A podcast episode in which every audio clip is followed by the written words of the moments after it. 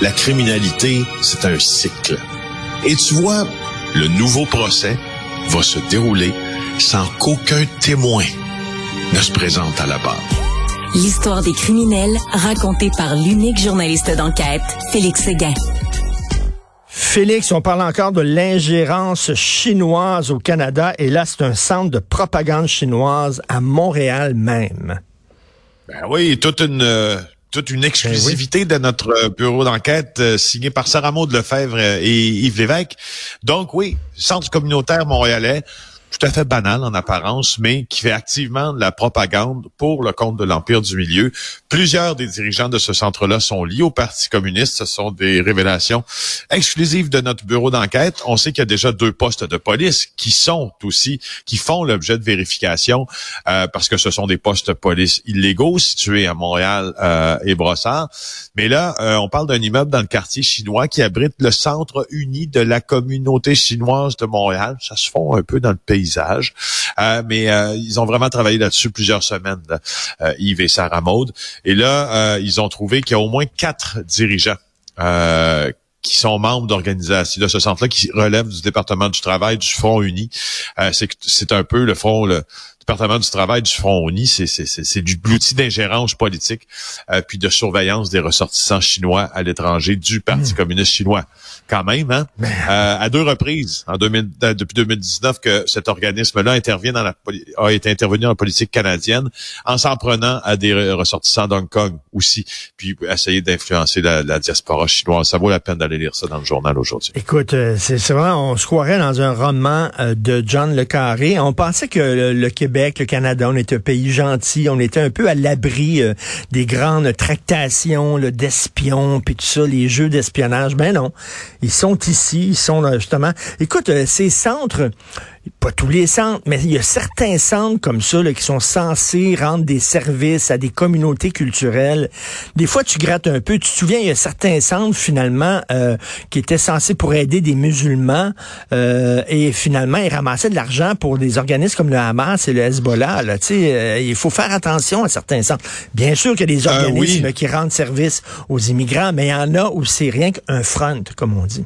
Ah oui, c'est très préoccupant selon euh, les membres de la, communauté de sécurité nationale, notamment ceux qui ont été joints par notre bureau d'enquête. Il y a Daniel Stanton à Ottawa qui a dit qu'à la surface, cet organisme euh, là semble un organisme culturel banal, mais, oui. sous cet organisme, on pousse clairement les intérêts du gouvernement chinois euh, et, et préoccupant, ajoute-t-il, qu'on cherche à rassembler autant d'appui euh, contre ce que la République populaire de Chine ne veut pas se voir réaliser, puis des appuis à l'étranger aussi. Puis en plus, euh, ces centres-là euh, harcèlent les Chinois qui sont ici, qui sont chez nous, qui critiquent le régime de leur pays, le régime de leur pays d'origine. Ils se font harceler, puis écœurer, puis intimider par des agents du gouvernement chinois sur notre territoire. Non, non, c'est vraiment, c'est une grosse histoire à lire aujourd'hui. Autre histoire incroyable, Robert Miller, qui est un peu notre Jeffrey Jeffrey Epstein à nous, hein? notre Jeffrey Epstein au Québec, euh, qui était accusé, euh, qui était accusé d'avoir euh, eu des relations avec des mineurs. Là, il aurait fait une victime qui avait juste 11 ans. Oui, cet homme d'affaires milliardaire de l'ouest de l'île de Montréal, euh, c'est ce qu'on apprend dans une déclaration assermentée consultée par euh, par TVA, en fait, TVA Nouvelle, et ça a été produit dans le cadre de, de, de poursuite d'action collective qui a été déposée en février, qui vise Monsieur euh, Miller. Cette femme-là, aujourd'hui dans la trentaine, elle avait 11 ans en 1999. Elle dit je cite, C'était l'été, je venais de terminer ma sixième année, je me tenais avec des adolescents beaucoup plus âgés que moi. Il m'avait présenté une fille qui s'appelait Audrey. Audrey, elle, cherchait des filles le plus jeunes possible, voire même des jeunes vierges, disons-le, pour le présenter à un homme qui s'est présenté à un homme qui se nommait Bob. Alors, elle a accepté de se rendre à l'hôtel Reine-Élisabeth de Montréal selon ce même document-là. Donc, alcool, boisson, et, euh, et embrassade et le reste. Alors, elle a dit qu'elle a eu un rapport sexuel complet non protégé en échange de 5000 dollars. Franchement... Euh, Mais lui, il faisait affaire avec une rabatteuse, c'est ça? La fille en ben question, la Audrey en question, elle allait chercher de la chair fraîche pour l'amener à Robert Muller.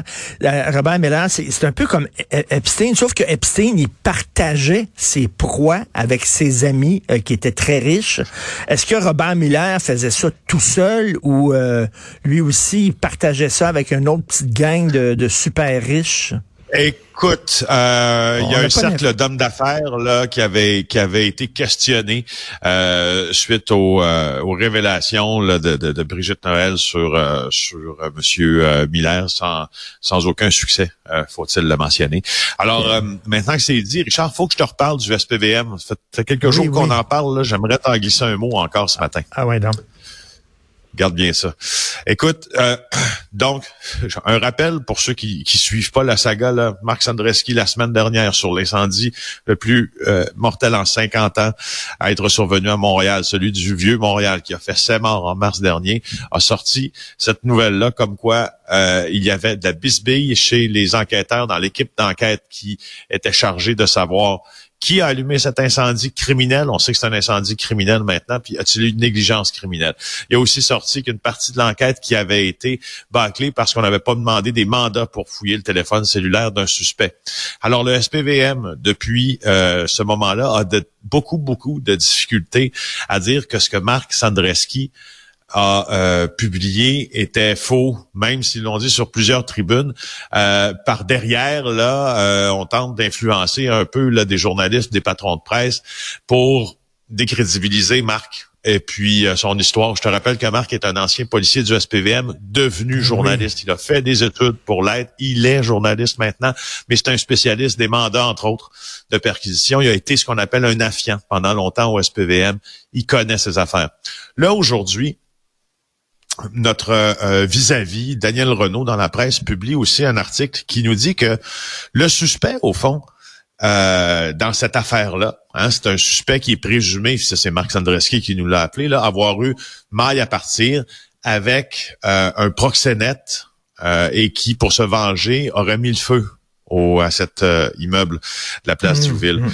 Euh, et là, on apprend que, selon euh, ce que Daniel Renaud nous dit aujourd'hui, que l'homme qui a été arrêté serait déjà incarcéré. Il aurait déjà fait partie d'un des dix criminels les plus recherchés du Québec. Il a tenté de confondre les enquêteurs des crimes majeurs en se faisant passer pour un sans-abri dont il aurait usurpé l'identité. Fin, de la, fin du résumé de l'article de Daniel. Sauf que là, on a encore une fois le SPVM qui vient nous redire comme on dit, citer publiquement, on n'a pas le droit de commenter de façon spécifique le déroulement d'une enquête criminelle. Les enquêteurs n'ont commis aucune action illégale et aucune erreur, blablabla, le discours depuis la semaine passée. Ben Daniel Renault se fait plaisir de rappeler l'article qu'on a publié. Mais tu sais, je te dis qu'à ce qui commence à m'agacer là-dedans, mm-hmm. Je suis prêt à, prêt à donner un service de police qui a des informations qu'il ne veut pas dire, qu'il ne veut pas confirmer, puis qu'il n'aimera pas voir publiciser. Là où je commence à trouver que c'est un peu insécurisant pour la population, c'est que on se commence à les prendre en flagrant délit de nous mentir. Ben oui. Et ça, c'est plus inquiétant pour la plus la seconde plus grande organisation policière municipale au Canada et la seconde au Québec. Non, non, mais c'est parce que le, lien, le lien de confiance envers le SPVM, quand tu dis le SPVM ment littéralement aux journalistes, là, qu'est-ce qu'ils ont à cacher, puis le lien de confiance envers ces autorités-là est brisé. Mais tu as raison tout à fait de revenir là-dessus. On s'en reparlera demain. Merci Félix Séguin. Plaisir. Bye bye.